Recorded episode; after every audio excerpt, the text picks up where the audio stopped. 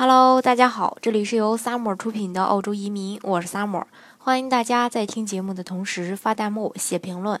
想了解更多移民资讯，请添加微信幺八五幺九六六零零五幺，或关注微信公众号“老移民 Summer”，关注国内外最专业的移民交流平台，一起交流移民路上遇到的各种疑难问题，让移民无后顾之忧。很多人在移民澳洲后，在面临身份抉择时，通常呢有两种做法：一种呢是持有澳洲的永永久居民身份，保留中国的护照；另一种呢就是申请加入澳洲的国籍，拿到澳洲的护照。众所周知啊，澳洲的绿卡是每五年续签一次，条件是呢申请人要五年内在澳大利亚住满两年。那么如果拿了澳洲的护照，呃，会不会还要在这个国家呃？生活的这个时间上有要求呢，呃，其实是这样的，如果申请入籍澳洲并最终通过审核以后，从一拿到护照的那天开始，你就是澳大利亚公民了。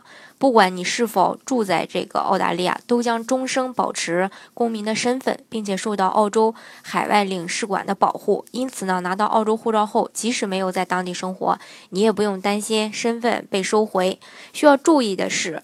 呃，目前中国不承认双重国籍。如果你加入澳籍，就等于承认放弃中国国籍。以后呢，想回国必须要重新办理签证，回回国呢也这个就没有那么方便了。但是呢，在前几天的时候，我也跟大家说到过，那个中国的宪法可能会改，中国之后可能会呃这个。承认这个双重国籍，但是最终会怎么样呢？这个只能等政策下来以后大家才知道。但是不过呢，呃，也有好消息。二零一八年一月的时候，为了吸引华人移民回流，中国的公安部推出了外籍华人签证。居留便利的一些措施。那对于有需要长期回国或者说留在国内的华人，公安机关出入境管理机构可按照规定签发五年多次入境有效签证，或者说五年长期居留许可签证。新规定已经从二月一日就开始实施了。